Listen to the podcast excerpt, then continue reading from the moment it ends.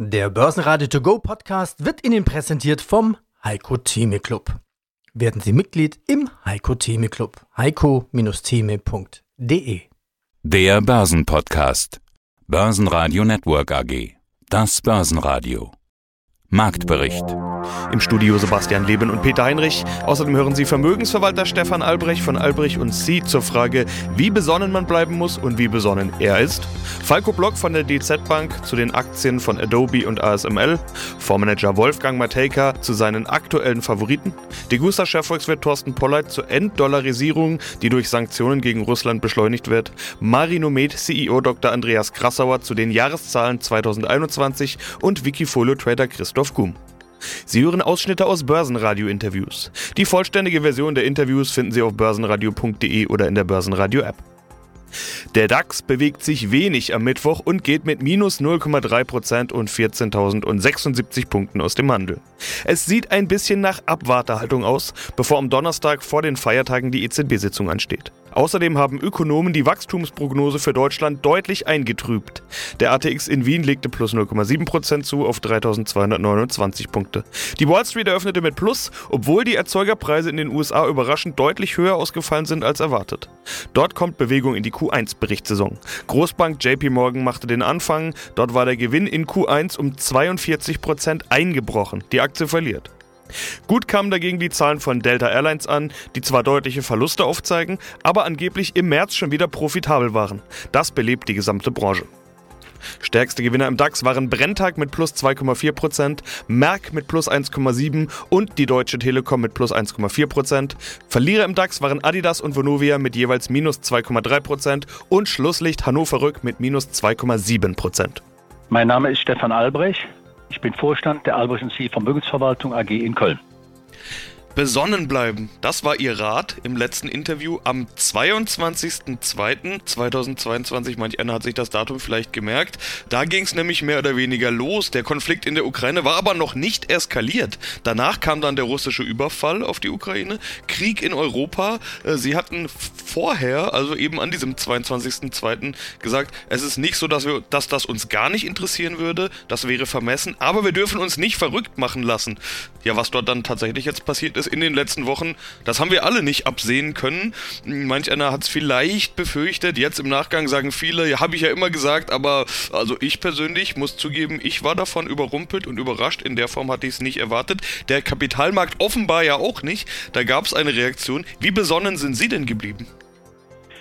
Wir sind relativ besonnen geblieben, weil wir ja auch nicht wissen, wie lange der Konflikt insgesamt dauern wird. Das Problem ist ja, dass wir zurzeit äh, oder die Herausforderung ist, dass wir ja nicht nur den Ukraine-Krieg haben, wir haben die Inflationsrate und viele andere Dinge, wie auch die Corona-Krise, auch wenn die keiner mehr hören mag, aber sie ist immer noch da und hat ja auch ihre entsprechenden Auswirkungen auf das ein oder andere Unternehmen oder den ein oder anderen Wirtschaftszweig. Also ich meine mit besonders, dass man nicht panikartig reagiert, aber man soll schon intensiv analysieren, was an den Märkten insgesamt los ist, wie lange glauben wir, wird das ein oder andere anhalten und welche Auswirkungen wird es mittel- bis langfristig auf die Märkte haben. Denn ich habe in anderen Krisen immer wieder festgestellt, dass Kunden wenn sie dann panikartig rausgegangen sind, den Wiedereinstieg verpasst haben und dann eigentlich am tiefen Punkt dann rausgegangen sind und dann den gesamten Aufschwung, der dann kam, wieder nicht mitgemacht und sind am falschen Zeitpunkt dann später wieder rein. Das ist immer die große Gefahr, wenn man irgendwas macht. Man kann generell sagen, ich reduziere, reduziere etwas das Risiko. Wenn wir ausgereizte Werte hatten, haben wir zum Teil Gewinne mitgenommen, aber überlegen dann auch, wo kann man im Moment noch weiterhin gut investieren. Ja, und wo Sie investieren, das hatten Sie ja damals auch schon ganz klar definiert. Ich hatte mir den Satz gemerkt, lieber Substanz als Fantasie. So kann man Risiko ja auch rausnehmen, wenn man spekulativere Dinge eben nicht mehr macht und dafür eher, ich will mal sagen, konservative Dinge. Ihre Devise bezogen auf Aktientitel war eben lieber Substanz als Fantasie. Gut gelaufen in der Zeit sind dann Waffen, Rüstung, Öl. Ist das Substanz oder ist das Fantasie? Also Waffen würde für uns sowieso generell nicht in Frage kommen. Die können von mir aus hinlaufen, wo sie wollen. Das ist eine persönliche Einstellung. Auch wenn man vielleicht äh, zugestehen muss, dass man die Ukraine mit entsprechenden Waffen unterstützen muss. Aber wenn ich darüber nachdenke, könnte ich innerlich wahnsinnig werden. Und dementsprechend habe ich für unser Haus, wir haben da intensiv darüber diskutiert, aber haben wir äh, für uns ganz klar beschlossen, wir wollen nicht an dem Krieg in der Form partizipieren, indem wir frühzeitig in Rüstungsaktien investiert hätten, würden es heute auch nicht tun. Und was ist, wenn der Krieg vorbei ist, gehen die Rüstungsaktien dann wieder nach unten. Das wäre dann eher auch Spekulation und für mich weniger Substanz. Auch wenn jetzt das riesen Militärprogramm seitens der Bundesregierung aufgelegt wurde. Ich denke mal, es gibt andere Möglichkeiten, auch wenn der Konflikt vorbei ist, dann in den Branchen oder über die Branchen wiederum Geld auch an dem Konflikt zu verdienen, wenn man es nicht anders sehen mag. Nämlich irgendwann muss dieses Land wieder aufgebaut werden. Und da wird es dann Unternehmen geben, die auch dann wieder vorne in der ersten Reihe stehen, wenn es darum geht, Aufträge zu bekommen und entsprechende Wachstumsprognosen zu haben. Guten Tag, mein Name ist Falco Block. Ich bin Derivatestratege bei der DZ Bank in Frankfurt. So, ihr habt euch ja im Team über diese Qualitätsaktien unterhalten. Welche habt ihr denn zum Beispiel herausgesucht? Ja, wir haben mal drei Unternehmen, also wir haben eine ganze Reihe, ich habe mal drei Unternehmen hier mal ganz konkret rausgesucht, die man vielleicht auch nicht so direkt auf der Agenda hat. Das ist einmal Adobe Systems, eigentlich jedem bekannt über das Dokument eine Art PDF. Zeigt sich auch immer mal wieder, egal wo man ein PDF herstellt oder zusammenbaut, derjenige, dem man das schickt, der kann, egal auf welchem Betriebssystem, kann das lesen. Letztens habe ich eine PowerPoint-Präsentation erstellt, das ist dann, wir haben jetzt Office 365, dann habe ich den entsprechend jemanden geschickt und der sagte dann, guck mal, das sieht bei mir komplett anders aus, obwohl der eigentlich auch Office und PowerPoint hatte. Da waren die Striche komplett verschoben, das sah aus wie Kraut und Rüben. Dann haben wir gesagt, da machen wir ein PDF draus, zack, funktioniert. Das ist nur so ein Beispiel. Ähm, Adobe hat noch den großen Vorteil, die haben sich ganz frühzeitig dazu entschieden, nicht mehr Lizenzen zu verkaufen, sondern dieses Abo-Modell, Software as a Service nennt man das, umzustellen. Da waren die also Pionier in dem Bereich und sind natürlich ganz klarer Profiteur der hybriden Arbeitswelt ja, und überall greifen diese Unternehmen eben auf deren Dienstleistungen zurück. Also da hätten wir ganz klar das Thema Burggrabeneffekt. Die haben hohen Cashflow und auch die sonstigen Kennzahlen, die stimmen dort. Vielen Dank für die Vorstellung von Adobe. Was steht noch auf der Liste? Ja, ein Kandidat, der ist vielleicht nicht mehr ganz so unbekannt, ASML ist in letzter Zeit ein bisschen gehypt worden, dann wieder zurückgekommen. Das ist ein Hersteller, der Maschinen baut, mit denen man Halbleiterrohlinge belichten kann mit sogenanntem extrem ultravioletten Licht. Also die Halbleiter, die werden da nicht mehr gedruckt, sondern die werden mit diesem Licht beleuchtet. Und das Besondere an diesen Unternehmen, das haben wir wieder das Thema Burggraben-Effekt, die sind Monopolist weltweit in der Herstellung von diesen Maschinen und die Maschinen sind sehr gefragt. Die haben eher das Luxusproblem, die können gar nicht so viel produzieren, wie aktuell nachgefragt wird. Also der Auftragsbestand ist sehr, sehr hoch und deswegen äh, inklusive einer sehr effizienten Betriebskapitalverwaltung hohen Cashflow. Das ist auch entsprechend ein Unternehmen, wo man sagen kann, das könnte man zu diesen Qualitätsaktien zählen. Die werden entsprechend auch in den nächsten Jahren sicherlich von dieser ganzen Gemengelage, die wir haben, profitieren. Grüß Gott, Wolfgang Mateka, Mateka und Partner Asset Management aus Wien. Die Unsicherheit ist vielleicht auch nochmal ein bisschen größer, weil jederzeit es irgendwie schlimmer eskalieren könnte. Richtig, ja. Äh, auf der anderen Seite dann könnte es dementsprechend auch ganz schnell wieder runtergehen. Das heißt, wer voll dabei ist, der würde voll mit nach unten gehen. Wer nicht dabei ist, der ist nach oben nicht dabei. Also ganz schwierige Situation. Wie begegnen Sie dem? Ja, ja, das, das, hält uns, das hält uns in Wirklichkeit in Atem, aber auch im Geiste wach. Wir müssen aktiv sein. Also das aktive Management ist natürlich seit Monaten massiv gefordert, aber das ist auch gut so.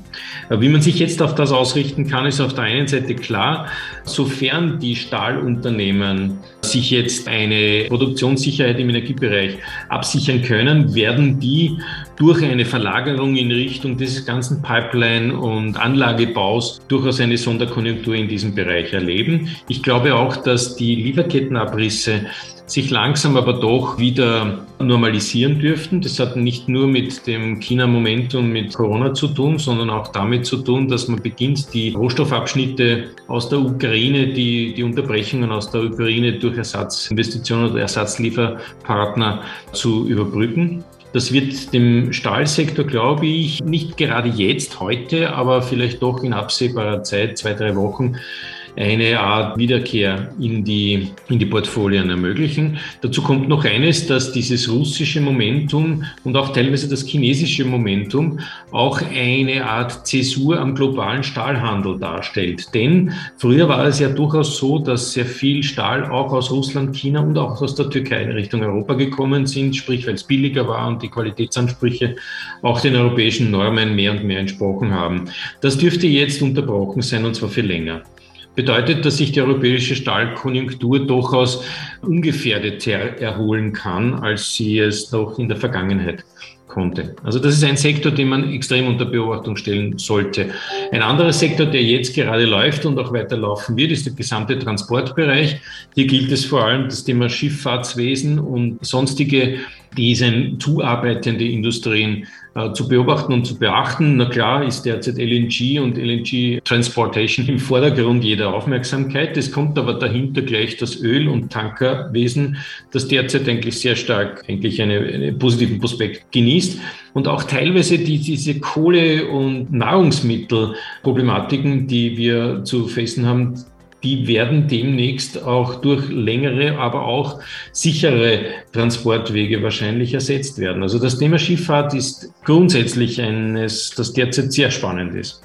Was dazu kommt, ist das ganze Rohstoffbild, das sich vielleicht auf andere Regionen am Globus verlagert, Australien zum Beispiel, Südamerika auf der anderen Seite, die jetzt diesbezüglich halt nicht nur durch das Thema Lithium, Tralala, sondern auch durch die Garantie der Rohstoffe, die Sicherheit, Eisenerz zu bekommen und oder Kohle zu bekommen, wenn man sie überhaupt noch will, geprägt sind. Das ist etwas, was meiner Ansicht nach auch länger tragen wird.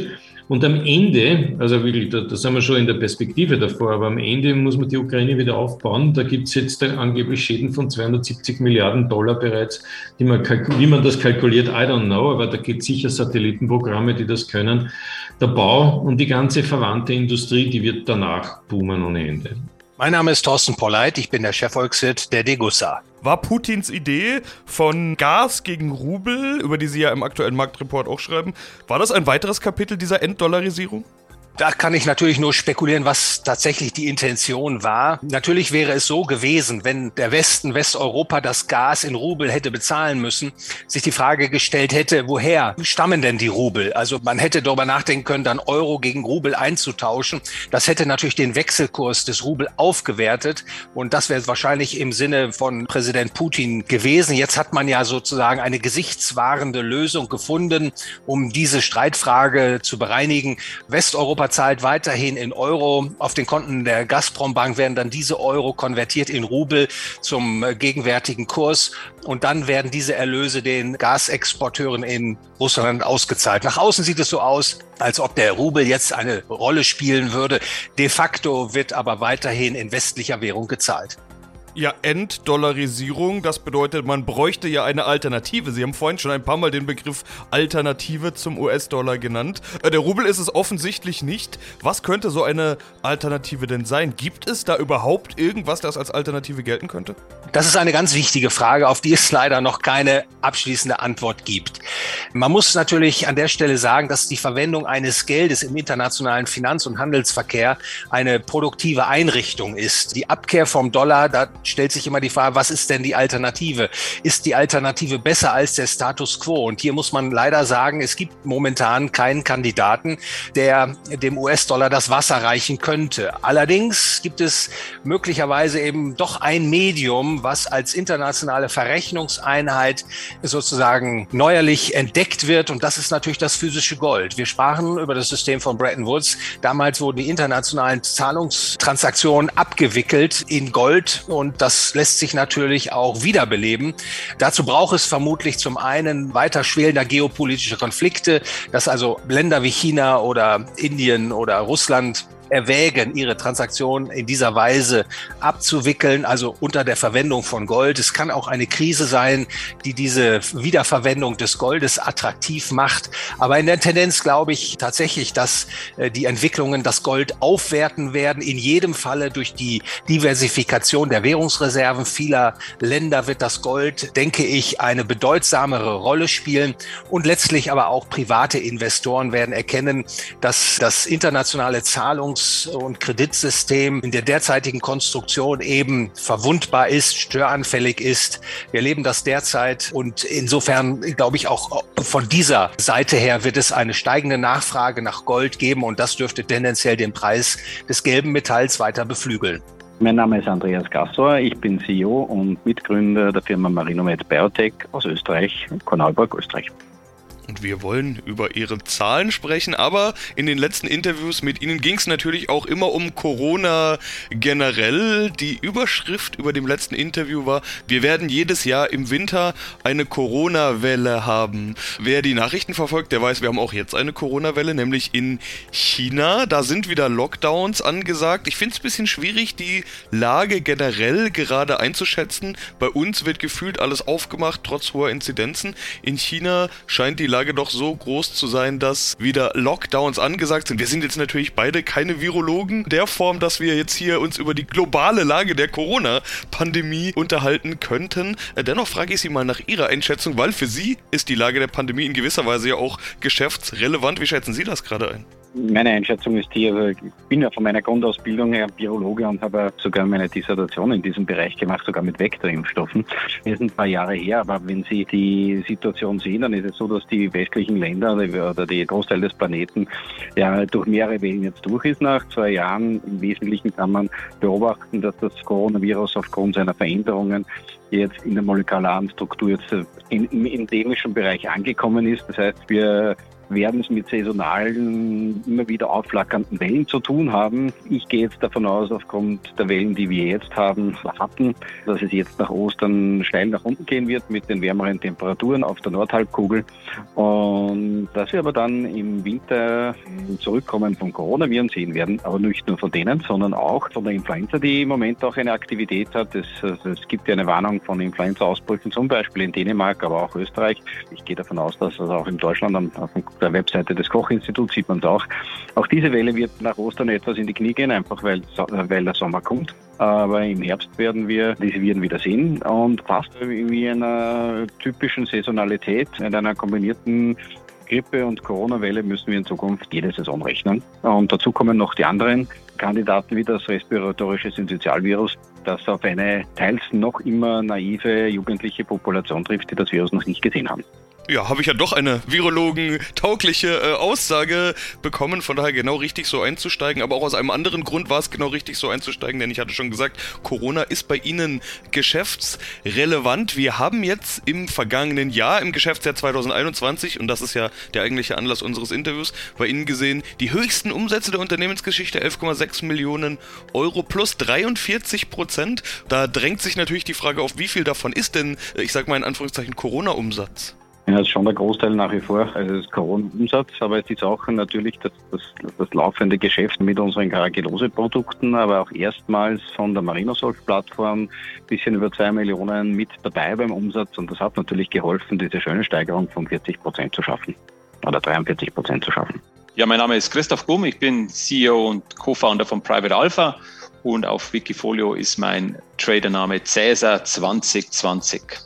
Apropos Beimischung, die Strategie ist ja, dass ihr über 50 Aktien im Portfolio habt, die meisten nur gering gewichtet. Das nennt man dann wohl Diversifikation, oder? Wir haben ein ausbalanciertes Portfolio und Cäsar überwacht hier die, äh, die Einzeltitel. Wir rebalancen auf Wochenbasis und äh, es ist ein sehr, sehr ausbalanciertes Portfolio mit interessanten Titeln die alle über Top-Ratings im Bereich ESG verfügen.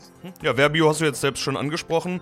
Die sind am stärksten gewichtet mit 5,6 Prozent. Alchem kommt danach mit 4,6. Äh, jetzt habt ihr die ja nicht so stark gewichtet, sondern das ist auch historisch gewachsen. Beide haben ja fast 100 Prozent äh, Performance, rund 100 Prozent. Ich runde jetzt einfach mal auf, beziehungsweise ja. ab. Um die 100 Prozent, knapp verdoppelt beide. Das heißt, das ist ja auch historisch gewachsen dann am Ende des Tages. Genau, wir, wir, wir unsere Startposition liegt immer so bei 2 bis 2,5 Prozent pro Titel den wir, den wir reinnehmen und dann rebalancen wir die Aktien, wenn sie zu stark steigen oder wenn sie aus einer Überwachungssicht die, die, die Scores nach unten gehen, wo wir sie dann auch wieder auch manchmal im Verlust verkaufen, wenn wir sehen, dass die Aktie sich nicht so entwickelt oder vor allem die Geschäftszahlen sich nicht so entwickeln.